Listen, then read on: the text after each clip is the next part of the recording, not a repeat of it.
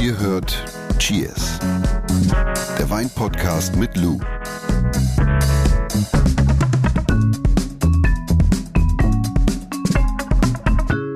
Sag mal, Lu, was stimmt mit dir eigentlich nicht? Wieso?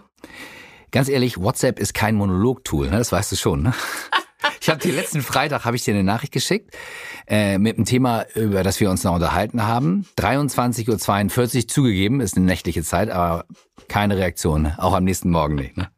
Dann Samstag war ich in Berlin, habe mit einem Freund lecker gekocht, habe Wein gekauft und habe dir stolz meine Beute per Nachricht geschickt. Hier, das Foto nochmal. Falls du es dir noch nicht angeguckt hast, Ich habe das gesehen. Deine Reaktion? Und dann bin ich immer neugierig, was da drin steht. Und dann gucke ich drauf und denke, ich, ah ja gut, kann ich auch später beantworten. Und dann vergesse ich es halt immer. bist du so eine, die ja, dann... ganz schlimm. Ich Wirklich? muss auch bei E-Mails, muss ich mir auch immer so ganz viele Häkchen dran machen. Bist du so eine, die manchmal Nachrichten liegen lässt? Nicht liegen lassen, aber ich denke dann immer, ich kann halt später noch antworten. Und dann Das stellst, dir, dann stellst du dir auf dem, auf dem Phone einen Wecker, damit du nicht vergisst, diese Nachricht wieder zu beantworten? Nee, ich denke mir dann irgendwie so nachts kommt was dann auf mich zu. Und dann denke ich mir immer so, ach scheiße. Hm. Mist. weißt du, jetzt denkt man, man hat eine Weinexpertise, die man persönlich anzapfen kann, wenn man mal eine fette Aber Beute kennst hat. du das nicht? Du denkst, du, du, dann liegst du nachts wach im Bett und denkst, dem wollte ich eigentlich auch noch antworten. Ganz ehrlich, So ich lieg, Motto, ich wollte mir auch eigentlich noch ein Saxophon bestellen. ich lieg nachts nie wach. Das ist tatsächlich mein Vorteil. Okay. Okay, verziehen. Heute geht's bei uns um äh, Wein, um einen ganz besonderen Wein, nämlich Portwein. Der Wein der Woche. Ja, ich schenke schon mal ein. Wir haben heute den Astrada Tawny Port im Glas. Also Tawny, eine Variante bzw. Stilrichtung des Portweins. Und äh, darauf gehen wir jetzt nochmal ganz detailliert ein. Aber du könntest mir ja nochmal sagen, wie findest du denn dieses Getränk? Nehmen wir eine Nase. Mhm. Das ist für mich natürlich ein bisschen problematisch, weil ich kein Portweintrinker bin Mhm. und weil ich wenig Vergleichsmöglichkeiten habe.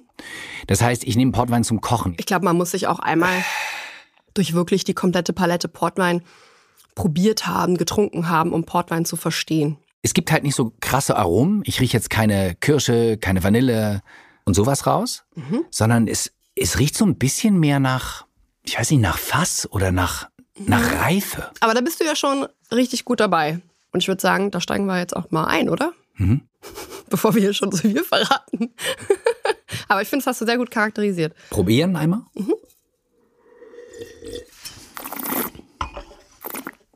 Mm. Das ist schwer. Äh, schmeckt süß. Korrekt. Das ist schon mal richtig, oder? Abfahrt, oder? Schmeckt süß. Also, ihr hört, es dreht sich heute bei uns alles um Portwein. Was ist denn eigentlich Portwein?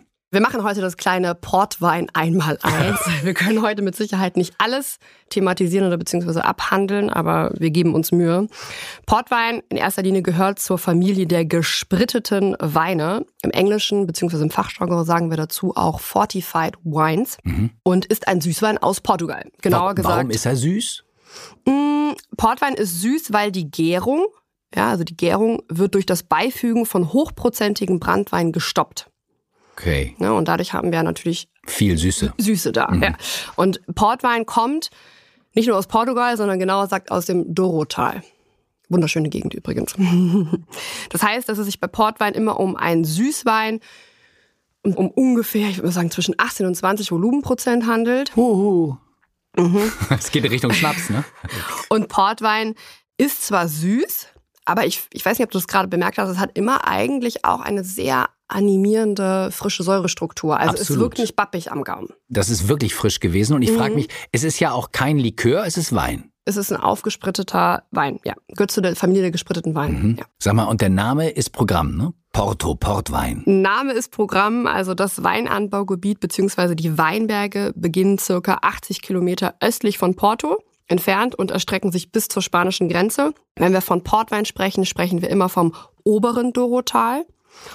Und das Weinanbaugebiet Doro umfasst eine Gesamtrebfläche von ungefähr 50.000 Hektar. Und das heißt, wenn wir von Meeren sprechen, sprechen wir vom Atlantik. Ja, das äh, Dorotal bzw. das Weinanbaugebiet, also da, wo Portwein herkommt, ist sehr stark geprägt durch den Atlantik. Und die Winter, ich weiß nicht, warst du schon mal in Porto? Nee. Ich war im Winter da und das ist sehr typisch für Porto. Äh, Super regenreich, kalt, also richtig öseliges Wetter, ungemütlich. Hingegen die Sommer sind extrem heiß und trocken, also komplett konträr. Die Winter wahrscheinlich wie Nordspanien, weil das kenne ich. Ja, aber da es sind, wird richtig ungemütlich. da sind, richtig da sind fies. tatsächlich aber die Sommer nicht so, so knalle heiß wie dann wahrscheinlich in Portugal, weil es weiter südlich liegt. Ich war im Sommer tatsächlich noch nie da. Ja. Ja. Wenn man von Portugal spricht, ist es aber total spannend, weil wir da eine unfassbare Diversität haben hinsichtlich der Rebsorten. Also in Portugal wachsen über 250 verschiedene Hm. Rebsorten. Mhm. Und die fünf wichtigsten roten Rebsorten, die in Portugal wachsen und natürlich auch vornehmlich für die Portweinproduktion zum Einsatz kommen, Mhm. sind Touriga Nacional, gilt als die beste.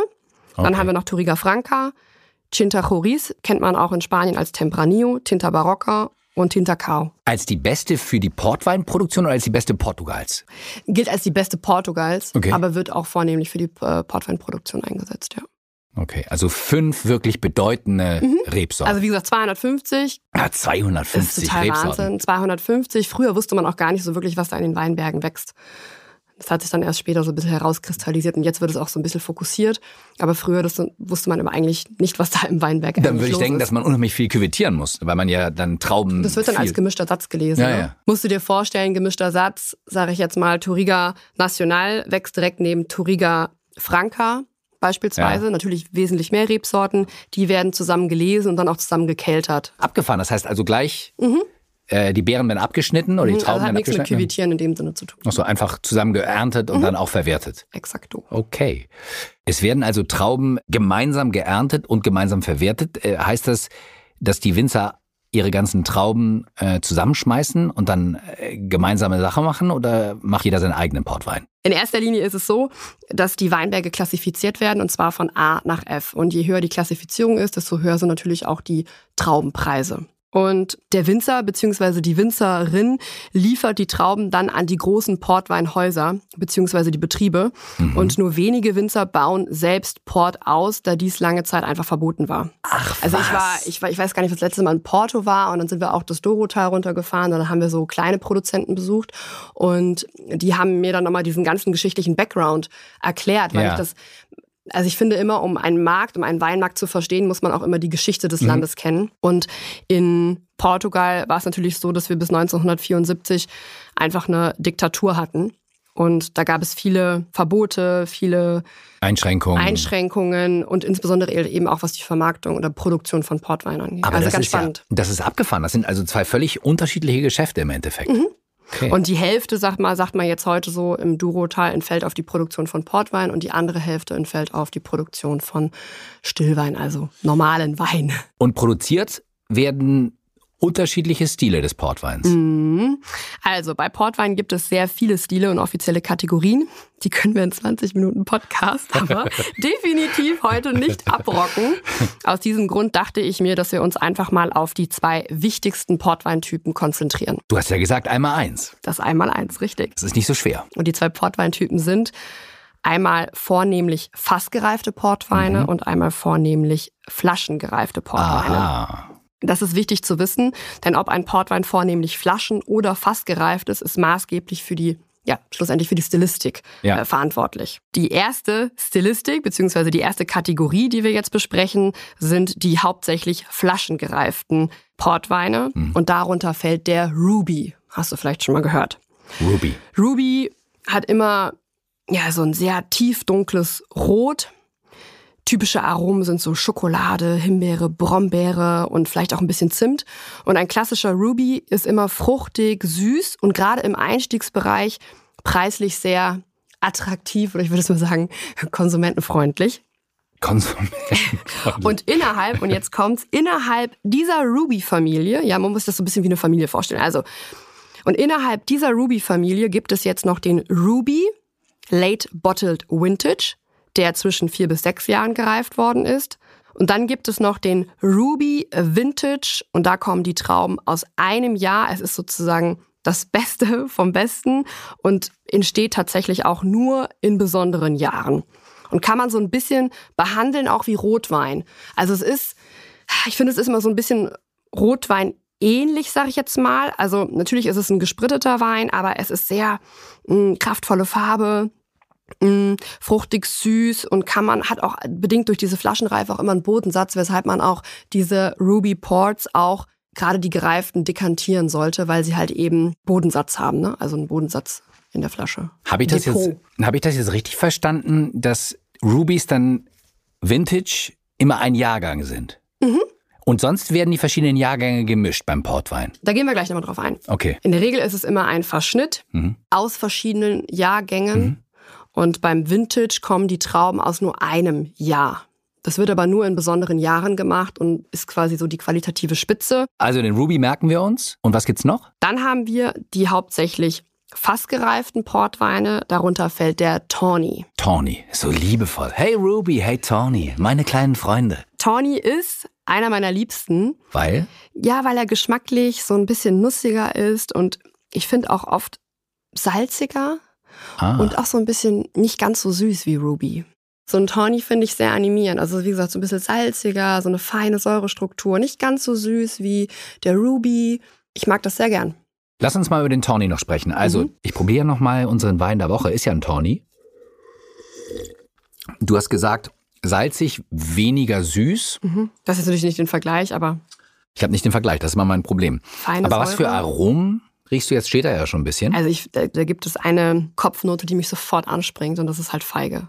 Ich finde, das riecht so krass, aber angenehm nach Feige, so ganz subtil, Mhm. Das elegant, stimmt. saftig, lecker irgendwie. Dessert halt, ne? Hm. Und dann so Nüsse, vielleicht auch so ein, so ein Karamell und ein bisschen Himbeere. Das ist eigentlich auch sehr typisch für Tawny. Und gerade dieses Himbeere. Das geht vielleicht auch mehr, äh, mehr so in die Himbeersirup, ne, Mhm. rein. Aber ich, du hast es da, also das hast du Feige, Himbeere, Nüsse, Karamell. Und jetzt habe ich keinen Vergleich, aber von der Nee, aber Farbe du her kannst auch, du hältst es gerade hier gegen die Scheibe. Halt den einfach, guck mal, du kriegst ein Blatt Papier von mir. gegen's Weiß. Genau, halt es einfach mal gegen das Weiße und dann siehst, kannst du es besser. Ist jetzt so ein recyceltes Papier, ne?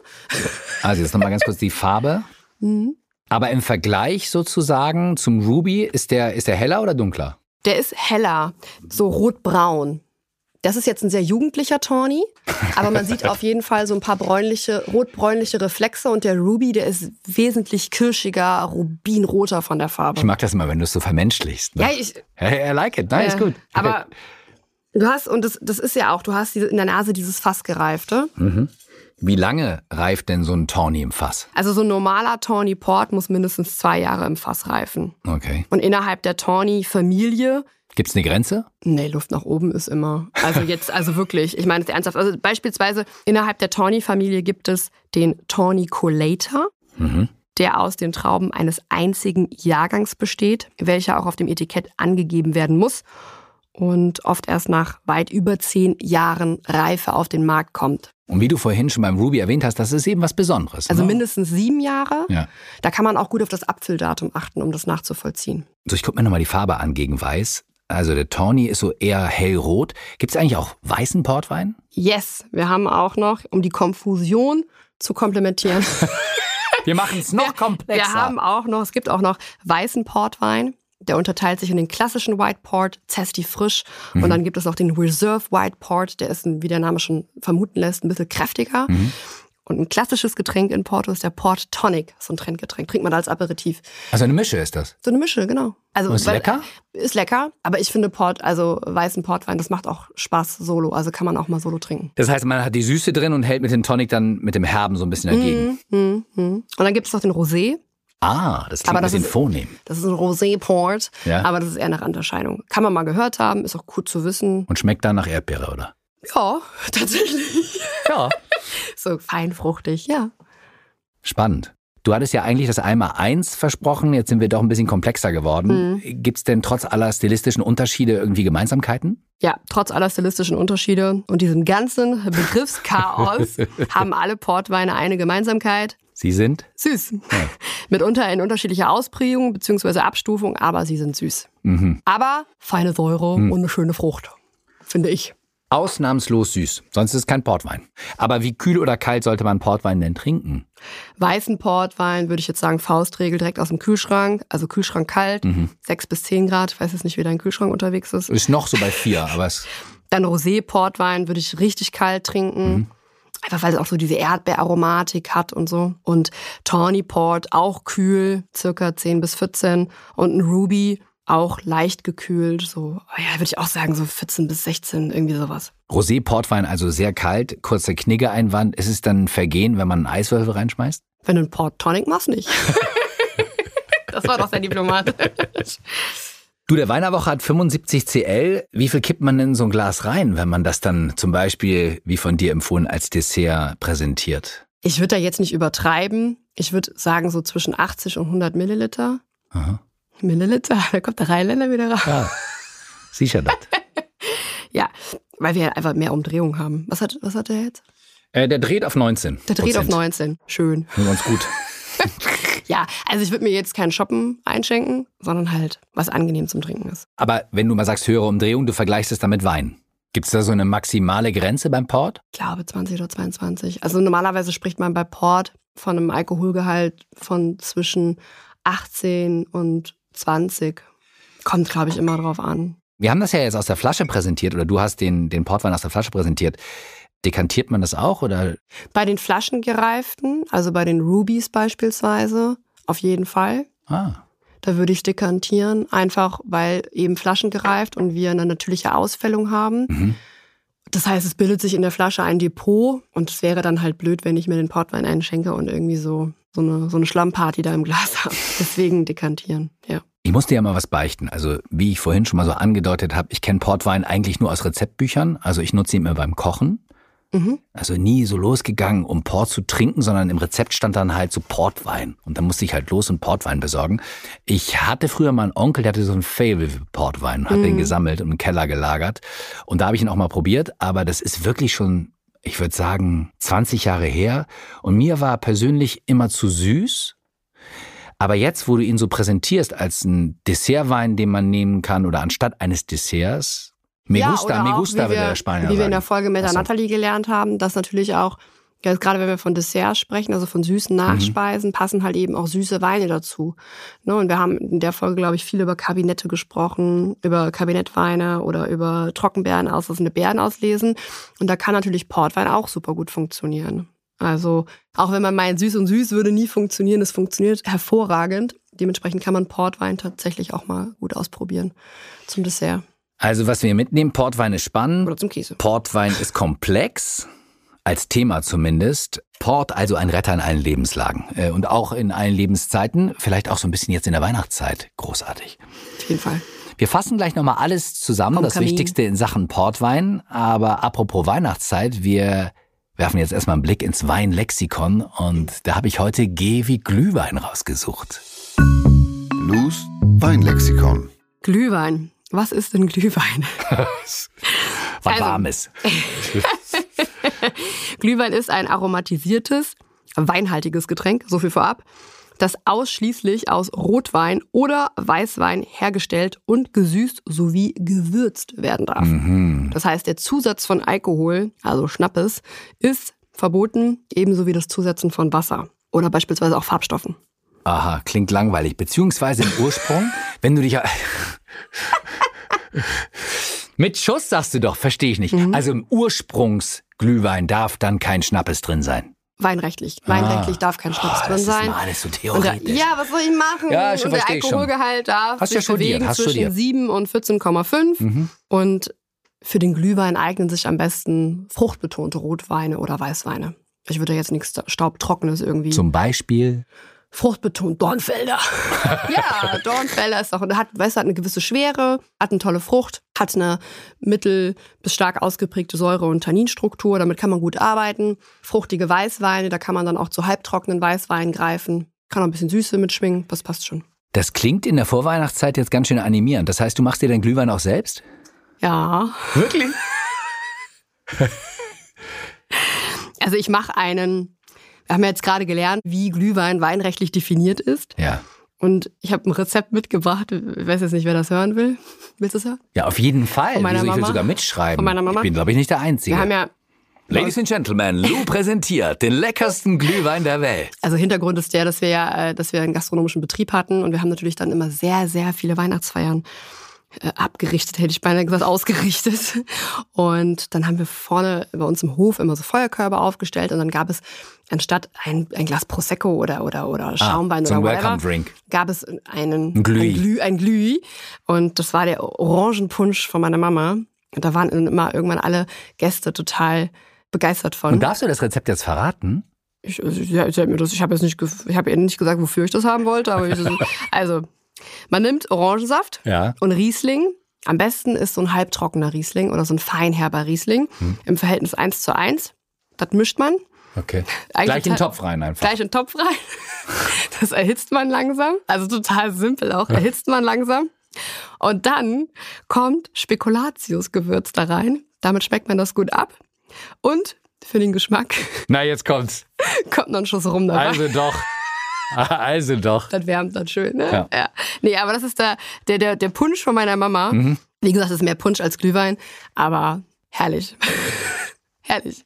Ich mag das. Das ist bei dir immer alles so praxisnah, ne? Du bist Ja. wie so der Tim Ja, Melzer meine des Mutter, Essens, ist, ne? ja, meine Mutter, die ist halt sehr, ähm, äh, sehr rustikal veranlagt. Ja. Also einfach in den Topf rein, langsam erhitzen, Schuss rum drauf, bis Spe Spekulatiusgewürz, fertig ist der Lack. Aber ist nie schief gegangen bei euch, oder? Nie, nie, war immer gut. Und das Herrliche war dann immer, wenn sie dann durch die Küche gelaufen ist mit dieser Suppenkelle, probier mal, muss da noch ein bisschen rum rein, probier mal, muss da noch ein bisschen Spekulatiusgewürz rein. Am Ende waren wir alle so, hui, schon so im Weihnachtsmodus in der Küche, aber ja. Geglüht. her- schöne Erinnerung, schöne Erinnerung. Wir kommen zur Zusammenfassung in Sachen Port. Du darfst mich korrigieren natürlich, Lou, wenn irgendwas äh, falsch ist. Ja. Portwein ist ein gespritteter Wein aus Portugal. Du hast gesagt Fortified Wein, äh, genau genommen aus dem Durotal. Dann Portwein ist süß, klar, Mhm. Oberes weil die Durotal. Gärung. Was sagst du? Oberes Dorotal. Oberes Durotal. Okay. Portwein ist süß, weil die Gärung durch das Beifügen von, äh, was hast du gesagt, dem. Brandwein, genau, hochprozentigen Brandwein gestoppt wird. Und dann haben wir darüber gesprochen, es gibt eben sehr, sehr viele Stilistiken, die man grob genommen aber auf zwei Portweintypen runterbrechen kann. Mhm. Zum einen der fassgereifte, also der Tawny. Der vornehmlich fassgereifte, der Tawny, ja. Vornehmlich. Vornehmlich. Okay, ja, es gibt ja immer klar. natürlich Ausnahmen in der Weinwelt, sonst wäre das doch, sonst wäre das doch alles zu einfach. Hast du recht. Geschmack ist, äh, was habe ich hier aufgeschrieben? Fruchtig, salzig, nussig. Süß natürlich auch. Süß auch, klar. Mhm. Und vornehmlich flaschengereifte, Mhm. das ist der Ruby.